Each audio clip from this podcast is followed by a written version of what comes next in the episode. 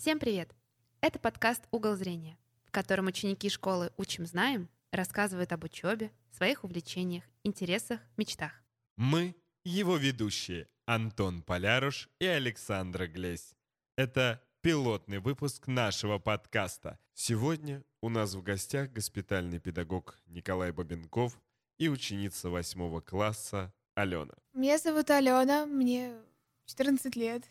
Ален, расскажи, пожалуйста, откуда ты? Я из э, маленького города Калуга. Он находится в 200 километрах от Москвы. И, в принципе, -то, когда я спрашиваю, знает ли кто-нибудь о Калуге, то никто ничего не знает. Хотя у города довольно богатая история. Есть какие-то вот такие... Интересные факты. Ты, может быть, это связано с историей еще Калуги? Есть, конечно. Калуга считается колыбелью космонавтики, потому что именно в Калуге Константин Эдуардович Циолковский сконструировал свою ракету. И даже вот на гербе Калуги есть спутник и лента, на которой написано «Колыбель космонавтики». А если брать еще, еще глубже исторические ценности, то недалеко от Калуги а, течет река Угра. И на этой реке было великое стояние на Угре. Интересный факт. Хорошо, Честно. скажи, а у тебя есть любимое место в городе? Честно сказать, я не очень люблю свой город, потому что он очень маленький, очень тесный, и там некуда сходить. У нас максимум два торговых центра и один парк. По факту два парка, но все ходят только в один. А почему? Ну, Потому что во втором холодно. Он находится рядом с водохранилищем, а в водохранилище ходят не очень хорошие легенды, поэтому это место пытаются как-то обустроить, но я побоюсь туда ходить. Тогда у меня другой вопрос. Если Калуга не нравится, как известно, мы сейчас в Москве, ты бывал где-то в Москве? Может, Да, у тебя есть любимые места здесь? Мне нравится ходить по центру Москвы, именно вот сам центр. Красивый тротуар, красивые дома. То есть. И еще чем мне больше нравится Москва, чем Калуга, тем, что в Калуге очень много мусора. Если нас за этим никто не следит, если никто не убирает дорожки, ник- все мусорят, то в Москве такого нет. Именно этим мне очень нравится Москва больше, чем Калуга. Очень интересно. Хорошее замечание. Всем скажем, чтобы все взяли по мусорному пакету в Калуге и начали убираться. Я думаю, что это отличная идея для субботника. Субботник в Калуге. Сразу вспоминается школа, субботники, детство. Сразу страх в глазах. Хоть бы меня не вызвали на субботник. Ну, коли мы вспомнили субботники, да, коли мы вспомнили школу, может быть, тогда и расскажешь про школу. Мы как раз сейчас находимся в радиостудии, правильно понимаю? Да, мы находимся в радиостудии «Учим, знаем». И сегодня мы ведем эфир именно отсюда. Давай сразу же задам тогда вопрос. Давно ты у нас в школе находишься? Ну, относительно давно. То есть я с прошлой осени, получается, с, кон- с конца прошлого сентября я здесь учусь. И могу сказать, что мне здесь школа очень-очень-очень даже больше, чем в родном городе. Потому что, во-первых, мне здесь интересно учиться. То есть э, каждый учитель, он преподносит свой предмет, потому что ему самому интересно его рассказать. И интерактивные задания, хотя вроде одна и та же программа, и одни и те же задания, но они как-то по-другому преподносятся. А можно спросить, есть у тебя любимые предметы? Может быть, какие-то любимые предметы остались со своей школы здесь, тебе они тоже нравятся? Или для тебя какие-то предметы, может быть, открылись? Вообще, я полюбила историю больше. Здесь э, историю преподносят уже более интересно, как это настоящая история. И мне больше интересно слушать, я запоминаю, и даже вот урок закончился, например, с мамой идем гулять. И я вот ей рассказываю, например, аспект урока. То, что я успела запомнить за урок, то, что я уже знаю, уже помню. И она говорит, Алена, это так интересно, ты изучай. Мне раньше была интересна литература, и сейчас тоже мне интересен сам анализ. Я прочитала произведение, и почему этот герой так поступил, из-за чего он так поступил, какой смысл в поступке. Это очень интересно. Я обожаю литературу. Это, скажем так, очень тесно связано с моей профессией актером. И как раз разбор произведений, разбор персонажей. Есть ли у тебя любимое произведение? Есть, это вот современная литература, правило 69 для толстой чай. Это Автора я побоюсь назвать, потому что боюсь перепутать. Это наше русское произведение. Я вот как раз, э, чтобы было всем понятно, что это правило 69 для толстой чайки, да, это у нас Дарья Барденбург. Лен, а, если попробовать без спойлеров, Мгм. рассказать, про что эта книга, чтобы другим тоже было интересно прочитать ее. Если без спойлеров, то это книга о стремлении, о том, что из каждой ямы можно найти выход. Если у человека есть какая-то проблема, ее всегда возможно решить. И всегда есть люди, которые рядом поддержат. Еще раз повторимся, мы находимся в школе «Учим, знаем». Ты была же у нас во всех кабинетах? Да, Да? Ну, то есть в трех аудиториях, да, да. верно? А в каком мы сейчас классе сидим? Как он называется? Так, так, не надо закапывать, подождите. Это занимательно. Абсолютно верно, да. Радиостудия у нас находится в занимательной аудитории, а также есть две другие. Да, это солнечное и радостное. Да, скажи, пожалуйста, ты была во всех трех аудиториях. Какая тебе больше всего нравится? Какой ты себя лучше М. всего ощущаешь? Мне все три нравятся. То есть, если брать аудиторию, где начальная школа занимается, солнечная, то там все такое красивенькое, красочное, радуга, птички. Но низкие парты, маленькие стулья. То есть, если учитывать, что я высокого роста, мне было неудобно сидеть за столом. Там Да. они, кстати говоря, по-моему, регулируются под Да, э, рост, так что это, возможно, будет исправить в следующий раз. А вот если бы ты сама давала название кабинету, классу, какое бы ты название выбрала? Не знаю даже. Но какое-то позитивное. Есть ли у тебя хобби, интересы какие-то? А У меня очень много интересов, очень много хобби. У меня вообще стиль по жизни. Я всегда хочу двигаться, я всегда хочу что-то делать, я всегда хочу что-то создавать. Вот из э, того, что я сейчас более чем активно занимаюсь, это вязание.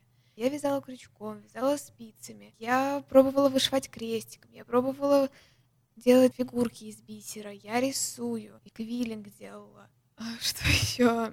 Достаточно большой список, я могу сказать. Да, Я список Огромный огромный список просто. увлечений и хобби.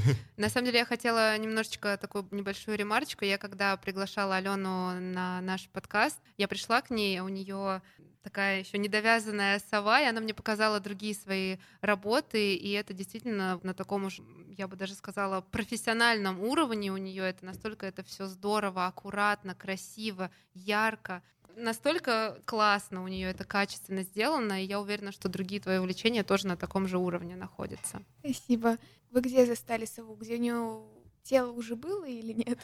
Там, по-моему, было платье и ботиночки, а вот головы еще не было. А, вот голова уже есть. Вчера голова появилась и приняла в свою форму. Пожалуйста. И теперь это точно За сова. четыре дня человек сделал голову это, просто достойно аплодисментов. Скажи, пожалуйста, что бы ты посоветовала почитать, посмотреть людям, которые тоже интересуются, ну вот, скажем, вязанием? Ну, я даже не знаю, я, можно сказать, полусамоучка, потому что я начала ходить на кружок вязания и проходила примерно полгода, потом э, я забросила и опять начала вязать. То есть уже больше там в больнице я к этому вернулась, потому что мне хотелось чем-то занять руки. Иногда я смотрю видеоуроки, и вот я через своего учителя находила описание схем, и по этим описаниям схемы старалась связать. И если мне что-то непонятно, я сразу вбиваю в поиске как связать, Сову. ну да, или как вязать за заднюю полупетлю. И там уже есть э, хорошие, часто попадаются хорошие видеоуроки, по которым можно сразу понять, что и когда делать. На самом деле очень интересно, потому что я вижу разные способы вязания. Тут есть полная книга по вязанию, спицы, крючки и так далее. Очень интересно. Всем советую просто зайти хотя бы в интернет либо на YouTube а, посмотреть, что это такое и как это делается. Это великая работа, очень кропотливая и немаловажная. Слушай, Ален, здорово, что у тебя находится время на вот твои хобби, учитывая, что сейчас начался учебный год, восьмой класс уже у Мгм. тебя. Скажи, пожалуйста, как он для тебя начался? То есть смотрел ли ты нашу трансляцию Дня знаний? А я была на линейке, я в это время была в отделении, вот, и ну, начался хорошо, в принципе-то, мне понравилось, и я считаю, что если захотеть, можно найти время на все, даже если день полностью заполнен. А ты вообще ждала новый учебный год? Было какое-то ожидание? Очень ждала. Я даже могу сказать, что я старалась не заканчивать. Когда учебный год закончился, я все равно занималась учителями по консультации, когда уже все ушли в отпуск.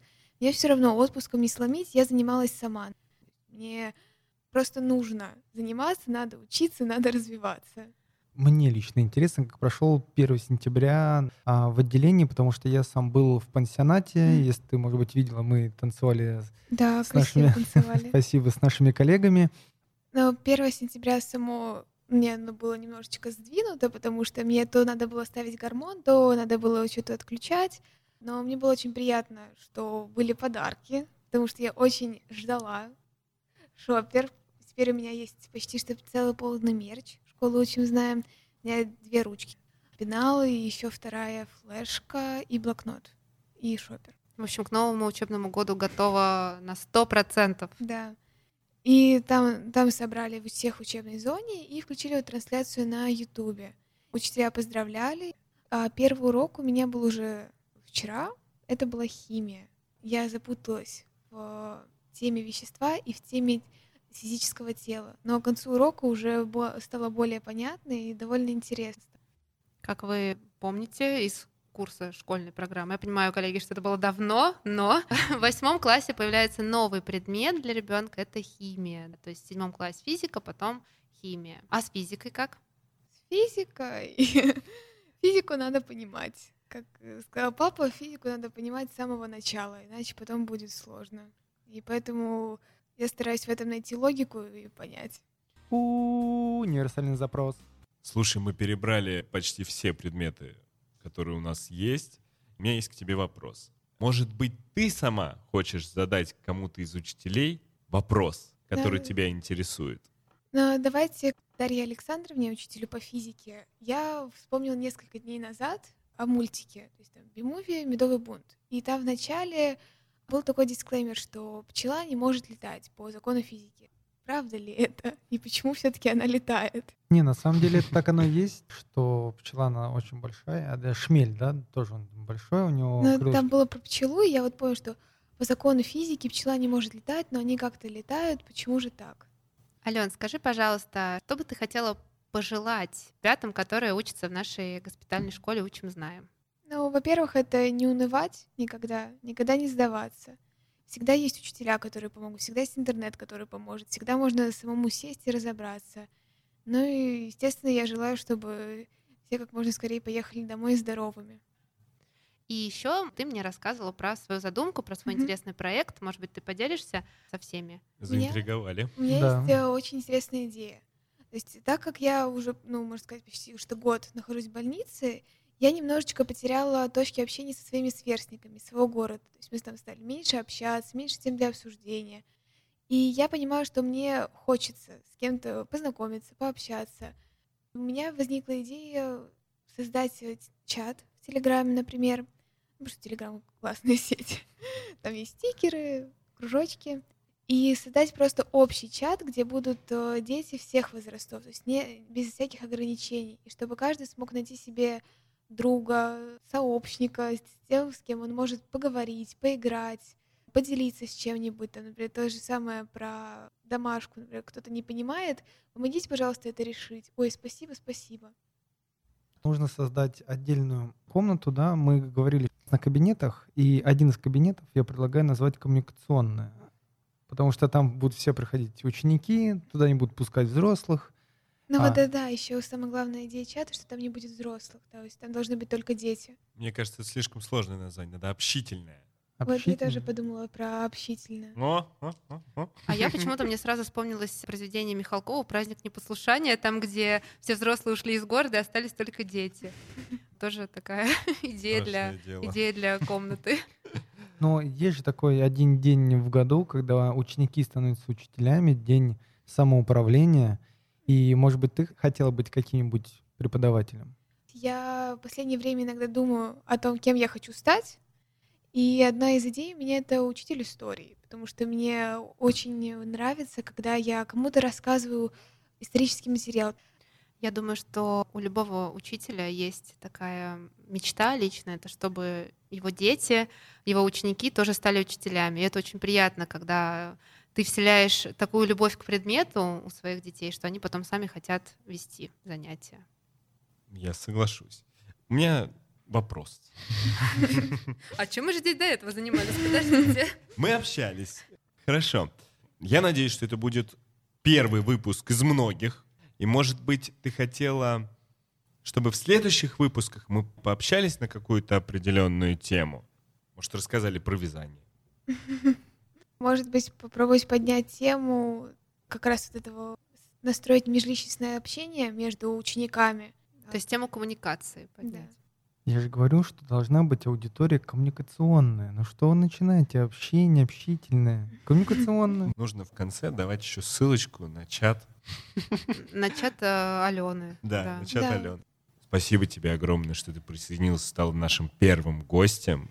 Это очень приятно. Спасибо, что пригласили. Да, мне тоже очень хочется поблагодарить тебя за такую эмоциональную встречу, а, потому что узнать человека с другой стороны, узнать э, немного его глубже, это очень приятно. И узнать, что и правда в твоем графике очень сложно найти пару минут для того, чтобы прийти и записать подкаст, это очень сложно. Надеюсь, что тебе было тоже с нами очень интересно. Очень. Я думаю, что мы Спасибо. обязательно должны сказать спасибо еще нашим радиослушателям. Да. Спасибо нашим радиослушателям за то, что они есть, за то, что они слушали нас, за то, что они были с нами. Спасибо, конечно, нашей школе, что предоставила возможность записать такой первый подкаст. Это был подкаст «Угол зрения». Мы его ведущие Антон и Александра. Сегодня у нас в гостях был госпитальный педагог Николай Бабенков и ученица восьмого класса Алена. Спасибо всем и до скорых встреч!